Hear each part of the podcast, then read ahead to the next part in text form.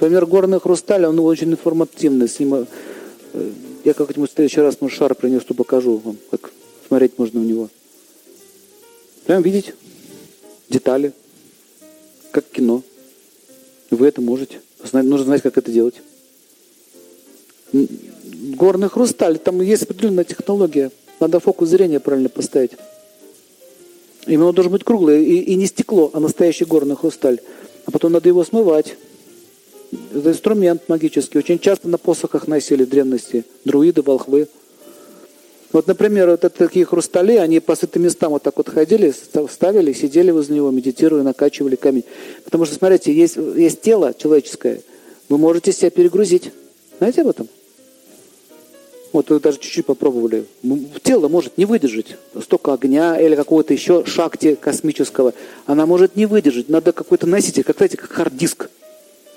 Поэтому нужно еще это занести. Ну вот они вот в этот посох, в этот камень заносили, и с собой носили. Вот так вот, бац, скинул, пустил куда надо. Вот это вот, с посоха. Раз, скинул. Камень может, они же бывают разные емкости. Я говорю, как харадиск. Разные, сколько, это сила аскеза или там сила какого-то там, допустим, святого места и так далее. Они там могут долго сидеть. Я в Индии видел таких ребят. Он так вот воткнул, сидит час, два, три, сутки, вторые, третьи. Что он там сидит? Заряжается. А потом от него питаться можно.